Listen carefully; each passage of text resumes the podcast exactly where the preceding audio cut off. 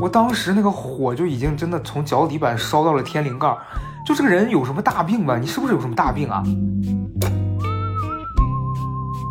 因为这不是生活里面你跟别人在菜市场抢菜扯头发，就是你谁力气大把对方打倒了，你就能拿到更多的菜，而是你在这种环节之下，你是为了让第三方听懂你在说什么，一定是一个更可爱或者是更讨喜的人。他才会获得别人的支持。就你，你不可能只只有段子，然后不去聊这些东西的内容。那观众凭什么认为你说的是对的？因为你好笑，所以你就对吗？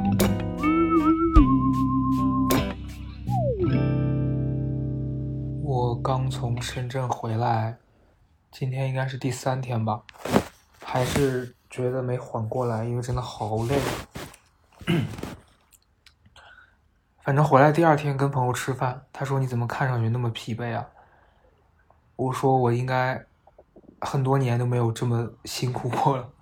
就去深圳是参加表达学院的一个训练营的活动，基本上是六天五晚，但其实有五天的时间都在答辩论，五天一共打了六场，每天的生活。作息就是早上起来先上课，上课完了吃午饭，时间只有一个小时，立刻回来打辩论，辩论完了之后复盘，复盘完给你新的题，然后再继续打辩论，真的累到一个不行。中间有几天真的是我已经狂吃，但是我第二天还掉秤，因为压力很大，其次是休息也不好，每天只能睡。四五个小时，我头一天去的时候，我记得我坐在那个听课的地方，整个人心跳巨快，我就拿我的手表测心率，好像平均在一百一左右，我就上网查了一下，说好像超过九十还是超过一百，就就属于心率稍微有点高，我那天全程在一百一。就没有运动，只是坐在那儿的情况下就一百多，哦，这太难受。我当时真的觉得第一天就要回家了嘛。我 觉得今天可以跟大家聊一聊这趟经历里面的一些感受吧，包括我遇到了一些让人就非常无语的。先跟大家讲为什么想去这个活动吧，因为你们听了我讲过这么多自己的这些事儿，就我之前一直讲嘛，说自己其实在公众面前表达还是觉得很不自信。再加上可能因为曾经就是参加节目的时候有过失败的经历，所以你对这件事儿会有一个盲区，是到底我哪里做的不好，还是我根本就做不好这件事儿？所以你很怕自己在不合适的情况下说了不好的话，被大家讨厌，所以你心理上其实是会有一个坎儿，说我要如何去克服这件事情。但我就觉得。这个事儿你必须得自己主动出击啊！你不可能等到自己有一天突然就不害怕这个事儿了，你只能说是你害怕它，你又想改变它。所以，其实去年的时候我就想报名参加这个他们的活动，因为我跟他们也有一些合作，所以我当时就觉得说可以去体验一下。然后去年本来有一次机会是就要去深圳上这个他们的课程了，结果临了了。北京大兴当时不是疫情发生了一些变化嘛，所以就又临时去不了了，所以导致当时好像还有两个公众号的读者，因为看到我说要去，所以报了名。结果我去了，呃，结果他们去了，我没去。想如果他们有在听这个的话，想跟他们道一个歉。反正，呃，后来就一直说想去，但也一直没有合适的机会了。他们。当时我记得应该是小童吧，就跟我说，好像直到今年才继续会开展这个活动了，所以我就一直在等。中间反正每一天也就浑浑噩噩的吧，有一段时间。然后这次去是因为一个月前吧，我看到他们有这个活动，我就好想去。我那天也是无意间刷到，我就跟他留言，我说我跟小童说我想去，小童说那我帮你问一下，结果在。半个月前吧，还是三三三周左右吧，三周前，有一天建彪老师突然给我打电话，他说你你要来吗？你要来的话，我们这边就要锁定人数了，因为我们对人数是有严格的要求的，八组一组八个人，不能超过这个人数。我说那我去。本来当时我还想参加一个朋友的婚礼，我问他我可不可以早一点走，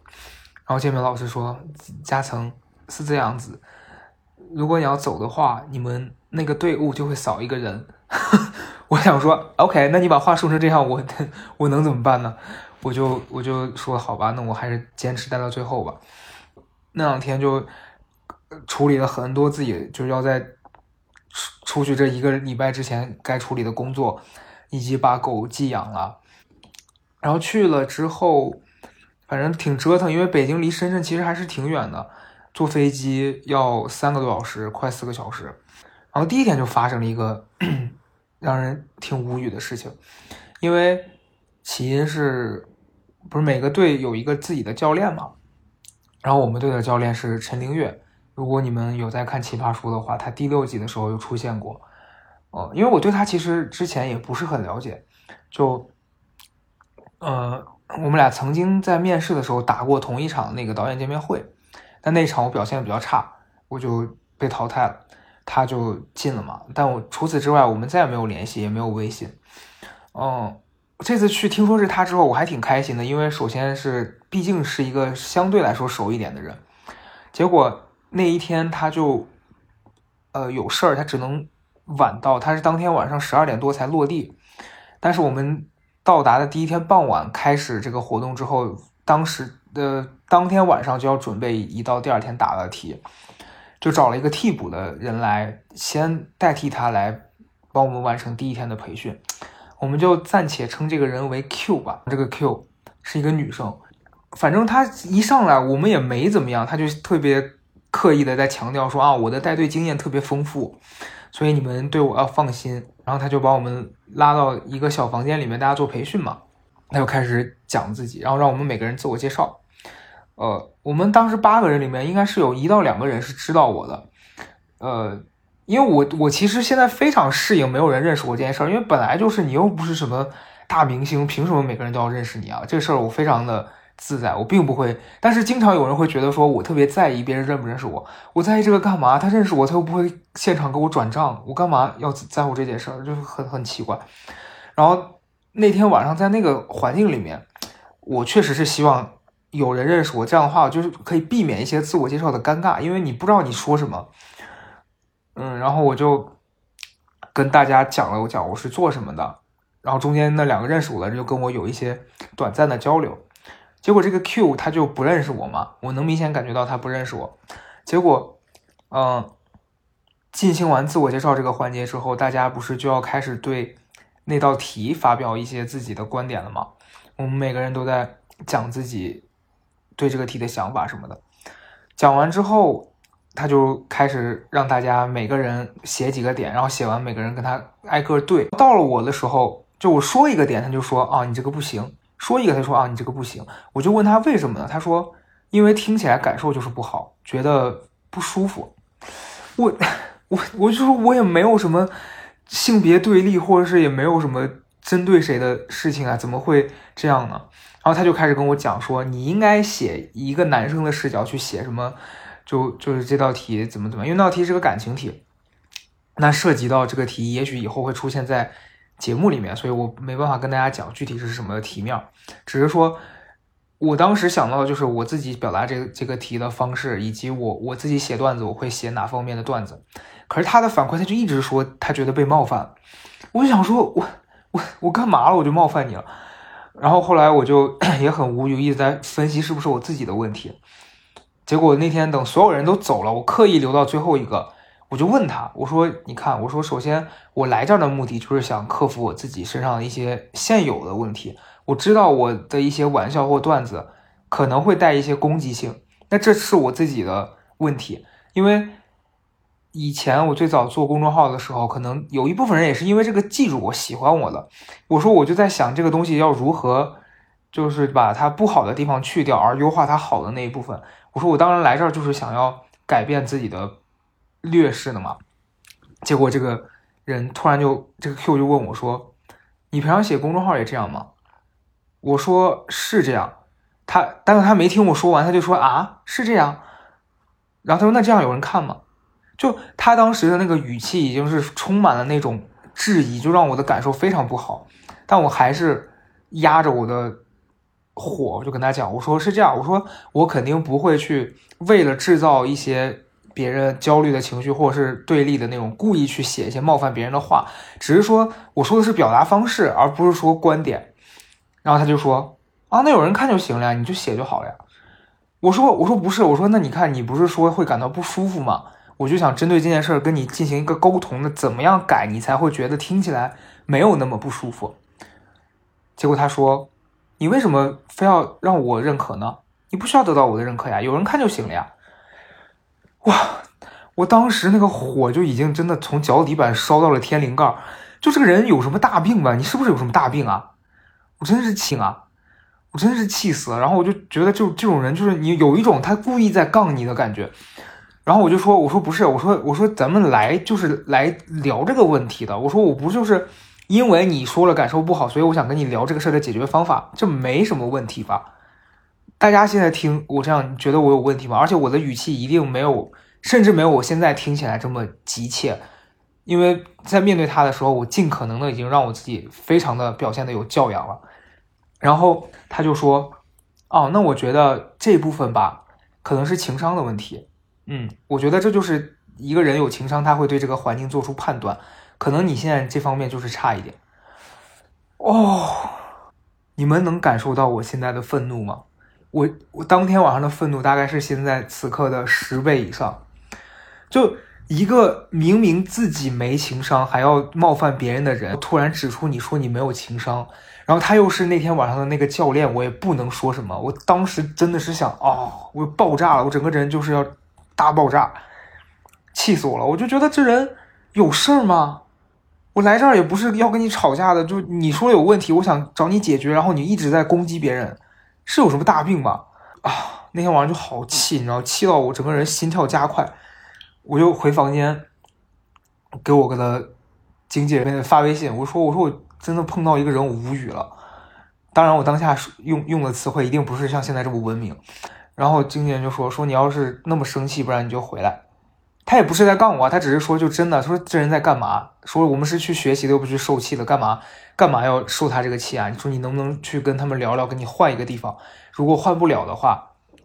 就就不不上了。但我当时就觉得，我付出了这么多的财力、时间成本，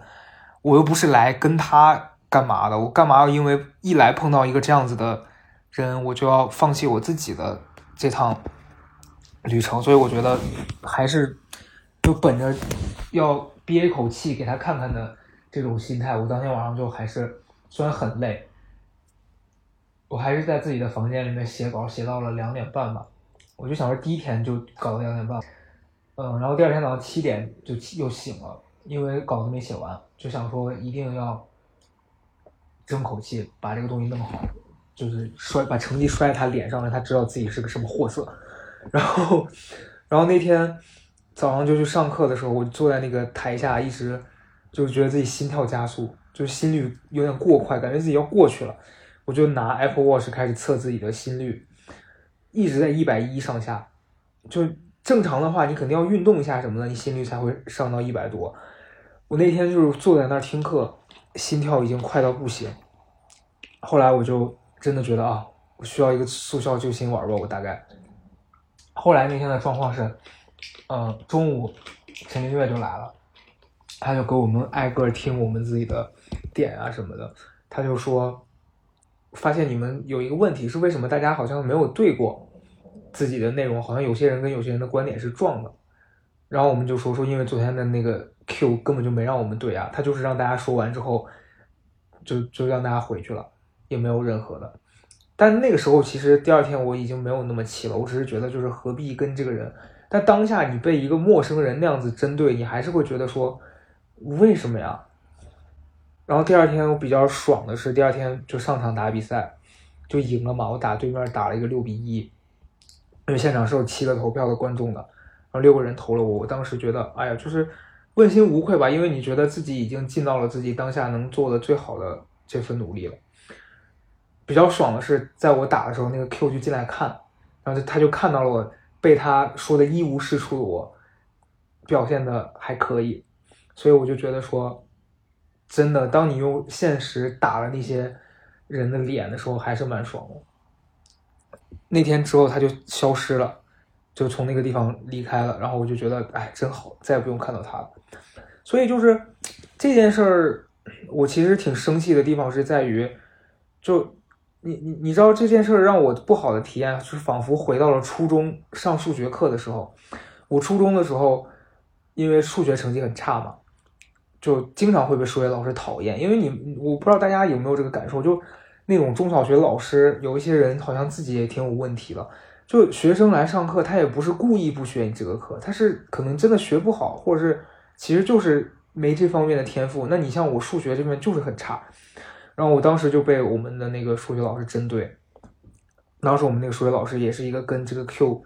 长得也差不多，然后针对于学生的方式也差不多，甚至要比他更过分，因为老师毕竟比这种教练的权力更大。我记得我当时上初中的时候，有一次在课堂上，就我当时的邻居跟我在一个班，一个小一个男孩，然后他上课他叫我想跟我说什么，中午一起。回家，但我一直没听见。他一着急，他就吹了声口哨出来。你们想，在课堂上鸦雀无声，突然响起了一声口哨声，全班都惊了。数学老师就暴怒，开始调查是谁在班上吹的这个口哨。他就问问大家：“你们说这个口哨声是从哪里传出来的？”结果我那个邻居就真的是个贱货，他真的是必须遭到报应。这个人太坏了。他就立刻指我们这边，说是从我们这边传出来的。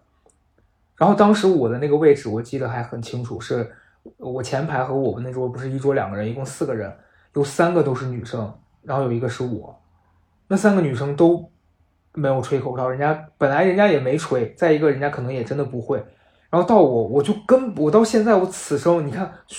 我就吹不出口哨来，我就是不会。我就跟他说，我不，我根本就不会。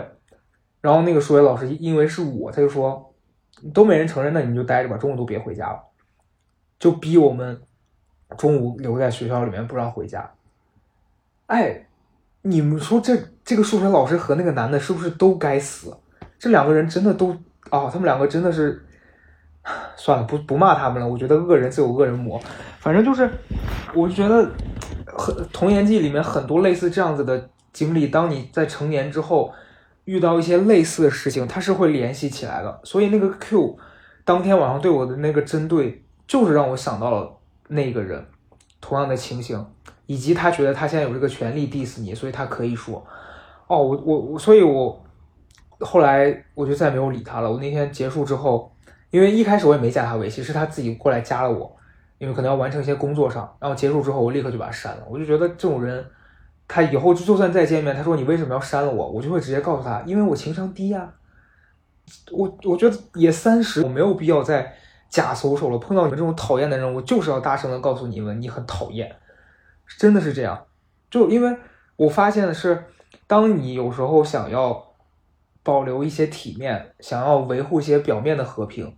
那些人是真的不会给你机会的。在那种情况下，你可能更难维持住你想要的那个体面，所以我觉得不如就撕破脸，大家都做自己，对吧？反正就是当时第一天去就遇到一个这样子的事情，我就觉得很崩溃，这个事儿就过去吧。然后紧接着就是我我后来发现，就是跟在跟在观察陈凌月带队伍的过程中，也学到了很多。因为以前我对他不是很了解嘛，但我那几天跟他接触，我就觉得他是一个脾气很好的人。因为可能如果是我，我带到那种自我特别大的学生，我肯定是会多少有一点觉得不知道该怎么跟这样的人沟通。但他不是。然后那两天，因为我们那个队伍一共有八个人嘛。就大家都来自不同的地方，性格也完全都不一样，所以我真的觉得，你像小时候大家都是学生的时候，在这样的环境里面，可能就会有很多呃摩擦，或者是产生一些莫名其妙的火花吧。但是当你们大家都年纪比较大了，怎么这样说好怪？就当大家都是成年人了，就不会先像学生之间有那些，就大家的互动是不一样的，会有很多成年人的那种相处方式。当中有一个男的就还挺妙的，那个男的是他没有上过班儿，他之前在国外好像留过学，然后现在一直在做操盘手吧，好像就是那种搞股票还是干嘛的，金融那方面的。他之前参加过一些那种《最强大脑》这些的节目，可能就是属于那种特别理工男，然后又特别活在自己的世界里面这样一个人。他就他有一个习惯，据我观察，就。当别人提出跟他不一样意见的时候，他特别喜欢上来就直接说不对，不对，就完全不 yes and 的这样一个人。就 yes and 我之前也在讲过，就是即兴喜剧里面的一一种模式是，当别人提出什么，你就要说是的，而且就是当其实你把自己的人生用 yes and 来接受的时候，你会发现会有更多可能。但你如果别人说什么你都说 no，其实你是在封闭所有的可能性。然后跟他相处的时候，我发现他是一个非常 no 的人，就尤其是当大家在进行一些讨论的时候，他也会直接上来否否定你的想法。就是你知道，其实有时候大家在，比如说你在准备辩论，大家在想观点的时候，你肯定是要先上来发散性的把所有能想到的东西都列出来，最后在里面挑你能用哪个，这个是效率比较高的一种方式。可是你在跟他。这种交流的过程当中会耗损掉非常多的时间，因为你说一个他说不对，你说一个他说不对，然后你把大量的时间都用来跟他在这边争辩说这个事儿到底对不对，而且你也很难去说服他，就非常浪费时间。中间有一度我真想说啊，你能不能闭嘴啊，好烦！就因为我其实也也不是一个脾气特别好的人，在在在这些时候，所以就就当下的本能反应就觉得不想跟他多说了。但我观察，我发现陈林月是一个很妙的人，是他在遇到这种状况的时候，他会去先听完那个人说什么，然后跟他讲说你这样没问题，但我觉得怎么样会更好。就他的交流是一个非常 yes and 的，就是说，OK，你有你的想法，我支持你，我我我也希望你多尝试。但是其实这件事儿，按照我的经验或是我的建议，他应该怎么样做会更好。但你愿不愿意接受它是你的事儿，只是我只是给你多一种选择。在这种情况之下，我就发现好像他的沟通也不一定对于那个人来说就更容易接受了。只是那个人在经过几次失败之后，他想到陈俊月在说的这些话，他会觉得哦，原来人家早就给我提供过这种选择了。我还觉得哦，真的很很厉害。就是之前我不觉得跟这种人的沟通是有效的，可是我发现其实。你找对了方法之后，当他自己遇到了一些栽过一些跟头之后，他反过头来想这些事儿，其实你这些东西是能说服他的。所以后来那个男的有有一一两场发挥的还可以的时候，他就也觉得说，哦，确实不不是说自己想什么样就是什么样的，就你确实得多听一些建议，才会找到一个更合适的表适合自己的表达方式。嗯，反正就是跟跟大家那几天相处，我觉得每个人都有自己的不一样的特点，但是具体怎么样，反正中间有几天有也有遇到别的队的人，就是你知道，当一群人在一起的时候，就有些人能跟你合得来，有些人跟你是合不来的。就我发现啊，就是我现在观察这些陌生人的时候，他们身上有很多过去我的点，就是。就拿辩论这件事来说吧，我我其实参加了这几天，我也没觉得自己就对这件事更了解或者更有发言权，只是我觉得我获取了相对我以前更多的经验。很多人就会觉得说，我看了几集奇葩说，我觉得啊，这东西我也能辩论，这东西我也能说。但真的当你去体验了，你才发现自己在那样的一个场子里面，你对观众的控制，你跟他们之间的互动，你对那个场子的氛围的拿捏。以及你对自己的那个表达状态的收放自如，其实都是非常难的事儿。那个东西需要大量的经验、练习，还有失败，你才有可能找到一个自己合适的方式。所以，所以当时我们中间印象有两个印象比较深刻的是，有些人就上来贴脸，贴脸就是狼人杀里面的那种贴脸，就是他不针对事情本身的逻辑，而只是。针对对方这个人进行一些人身攻击。我们当中打一道题，就是说父母要不要砸锅卖铁培养孩子吧？我当时都惊了，就对面的一个人直接站起来问我们我们这边的男生说：“你爸妈不砸锅卖铁，你是怎么从农村里出来的？”我当时在台下，我想你在干嘛？就有必要人身攻击别人吗？你怎么知道人家是农村出来的？其次是农村出来的怎么了？人农村出来的时候怎么你了？就是非常没礼貌，就觉得听听不太进去。但很迷的是，当天的观众居然还投了那个女的，我就觉得这这事情吧，就是挺挺迷惑的，真的是大迷惑事件。然后后面他们组另外一个男孩也很无语，那男的站起来，因为我我们组当中有一个大哥。是做那种出国留学培训的，大哥就在自己的论点里面讲了这些经历，结果对面那个男的，一个小男孩，我看着年纪应该也不大，直接站起来说：“啊，你是做这个，我也是做这个，但你做的肯定比我差。”Hello，你们在干什么？你们是来学习辩论，不是来学习撕逼的。学习撕逼，你们根本不需要花那些钱，你们可以来找我，我半价就可以教你们。OK，没有必要。所以。嗯，后来就就发现了，其实真的是，可能是有的时候在台上大家一些应激反应吧，就是你在那个当下你很着急，所以你什么话根本就不过脑子就会说出来。我以前也也有这样的问题，但我现在在自己的刻意的控制和练习之下有好一些。就是你你知道你在那个地方你不是去撕硬逼，不是去跟别人扯头发的，所以你你说的事情肯定是要针对事情本身。而不是去针对对方，你哪怕再讨厌对方，你也不能攻击他。所以最后一天我们在打那个总决赛的时候，对面有一个女的上来就贴我的脸，就是 我们打那道题，她就在里面讲了一个很不好笑的段子，说什么我们那道题是说，嗯，伴侣不让你和好兄弟混，你该不该听他的？我们这边是打该，他们那边是不该。然后那女的自己的论点里面就举了一个例子，说什么说她就讲她说。伴侣不让我跟好兄弟混，是怕我混成大嫂吗？就，他就觉得自己讲了一个很好笑的段子，确实底下也有人笑了。然后我们在开杠的时候，我就问他，我说我说来，你刚才说这个例子，伴侣担心你和好兄弟混，是不是在担心你？就是因为我我觉得这事儿聊的本来就是说一些细节，但是你说你这个时候上来掰道理，因为开杠其实是一个很快的环节，你在那边大段大段的论述，没有人听，你肯定是要针对这个东西找出它的漏洞。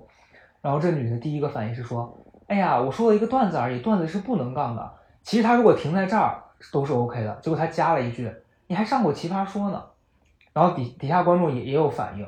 那我当下我就立刻抓住，我就说：‘对呀，就是因为上过才发现段子也是可以杠的呀。’然后底下观众就也也很开心。结果这女的就还不死心，就问我说：‘那就证明你没有好好听课。’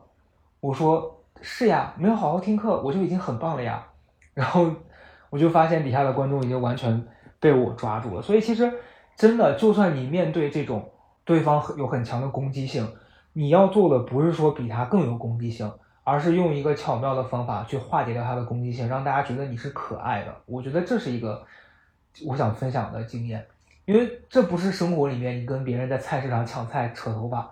就是你谁力气大把对方打倒了，你就能拿到更多的菜，而是你。在这种环节之下，你是为了让第三方听懂你在说什么，一定是一个更可爱或者是更讨喜的人，他才会获得别人的支持。你在上面尖酸刻薄，谁要看你们在那边那样？所以后来那天我就打那场比赛的时候，我特别爽，是打了对面一个五十比五，就我们这边获得了五十票，他们只有五票，我觉得还是挺爽的。然后下来之后，那个女的。看我说就是那种不理我，我想说无所谓了，谁 care 你啊？我不认识你。就你知道，这些人很容易把比赛当成真实的，感觉就是因此他就跟我产生了过节。但是说实话，我也没有很在意，因为我根本不认识你。所以就去了这趟，我觉得产生发生这些好玩的事情，还是对我自己来说是是一个挺好的经验吧。我我觉得这次参加这个活动对我最大的意义就是，首先，哦，当中有一天，因为我们五天打了六场比赛嘛，最后一天打两场，然后那一场特别惊险，是只有一个小时的准备时间，你就要上场，然后我们赢了四场，输了两场，输两场那两场对我来说其实意义也很重大，就是因为曾经我我就觉得我在辩论或是在输出内容这方面，我只对我自己感兴趣的话题，或者是我只对我自己有过相关经验的事情，我有的说。但那种我不感兴趣的事情，我就就那种我不感兴趣的事情，我就没得聊。可是你在那个场合里面，你就你就接受了这个设定，就肯定是人家给你什么，你都要想办法产出内容，而不能说是只有你感兴趣你才，因为你你你人生不可能发生所有事情啊。结果有一天打那个职场题，因为因为我好几年没上过班了，虽然我曾经也上过班，但我就是因为适应不了职场的那种。环境啊什么的，所以我才选择自由职业嘛。所以就是，所以就是说，我自己本身对职场这些事儿，是我我不想要在一个被框住的那种环境里面去升职加薪。因为曾经我记得我上班的时候，有有当时有一个领导想要尝试着说看我能不能，因为你要在职场里面你要往上走，你肯定是要管理的呀。但我我的性格是不适合做一个那种。领导者的，因为我我我最喜欢的就是把自己的分内的事情做好，其他人，哎，坦白说就是不会用人，你没法使唤人，就这是我一个挺大的在职场里面的问题，所以我对这些方面的话题天然就是不感兴趣，就就是那些啊职场相关的有的没的，我看到会觉得哎呀，就跟我有什么关系呢？但其实这对一个内容创作者来说是一个不好的，就你你你肯定是各方面的事情都要了解。都要去试着理解这世界上的这些事情发生的原因是什么。所以那天抽到那个职场题，我就准备的不是很好。就你你你不可能只只有段子，然后不去聊这些东西的内容。那观众凭什么认为你说的是对的？因为你好笑，所以你就对吗？那天输了之后，台下有一个女生，那个女生就到我之前，她就已经举手说她想针对我说一些，然后后来。教练就说：“等一下会专门留给你时间说。”然后那女孩就拿着话筒对我进行了一番，就反正她她她就说了一番话。她说：“她说我知道你对这个节目付出了多少努力。”她说：“我昨天第一天来看你的时候，我真的觉得你进步了很多，你进步了很多，以及我觉得你再去参加节目或什么，一定是会表现的很好。”你给我的感觉一直是在中上游，可是你今天又从上面掉下来了，你你知道吗？他说，如果你对自己的定位只是一个综艺咖，就要搞笑，那我没什么好说的了。可是我们对你的期待是你能产出更多有意义的内容。我那当年听完他那番话，我真实的心情就是非常非常的感动，因为我觉得我何德何能能有这样子的观众，他。对我提出的要求是，他不是说因为我我以前看过你的一些节目啊，或者是我我看过你写的公众号，我就觉得，嗯嗯，我知道你就好了，而是我真实的把你当成我生活里面的一个认识的人，去给你提一些有效的建议。我那天好感动啊，虽然虽然没有说感动到要落泪，但是你心里的感觉是非常温暖的。我就觉得他虽然用了一段比较重的话。其实也没有很重啊，对我来说，我真的觉得这话不重。嗯，所以所以那天下来，本来我想找个机会说，看能不能就是有一个联系方式，然后我们就认识一下。结果他中间吃外卖，他就跑掉了。就后来几天他也再也没有来。就比较遗憾的是，最后一天表现特别好，也没被他看到。所以就万一这个这个朋友在听播客的话。我们可以就是找机会认识一下吧，反正我还是挺感动的，很开心有你们这样子的人能关注我，所以我才更找到动力，说让自己突破以前自己把自己困住的那个情况。就我就我觉得，呃，为什么今天还是选择一个人录呢？是因为经历了这一段这短短的几天之后，我突然发现我自己原来的问题，我一直意识得到。可是我自己本能的想选择逃避，因为我知道你要成长为更好的人，你就是要突破自己以前一些解决不了的瓶颈。可是解决那个瓶颈本身的过程是非常难的，你可能要经历很多痛苦，你可能要不断的去面对你之前伤害过你的那些东西。你就比如说我这一趟去参加这个表达的这个课程。肯定会有人觉得说，哎呀，他怎么又这样这样啊？其实我说实话，我不是有那个执念，说想要在别人面前表现的非常牛逼或者是怎么样，而是我我觉得我真实的面对我自己心里的声音，是我不觉得我只能这样，所以我觉得人其实就是要诚实的面对自己真实的想法。后来前两天我也发微博，就。别人说什么对你来说都是个参考，可是如果你自己真的相信自己不止这样，你就应该至少给自己一个机会去证明。所以，是的，那天那天经历了这些事情之后，我就觉得好像找到了一个动力，说让自己去突破自己的瓶颈吧。反正就哎，还是挺开心的了。这几天就又虽然很累，虽然说累到我这两天脑子都。不是很转，就每天真的目光呆滞，然后在家特别困，动不动就想睡觉。可是我还是觉得很值得，就也不是说在这边要强行跟大家做广告，就是如果你们有这些想法想要去体验，其实去参加一个这样子的活动，短短的五六天是有挺多收获的。你可能会重新认识你自己，你也可能会。呃，见到很多各式各样的人，比如说我最开始讲到那种挺讨厌的那种、那种、那种人，可是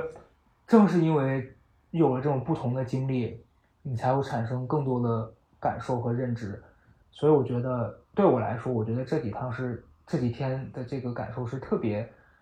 有意义、有价值的。就我觉得，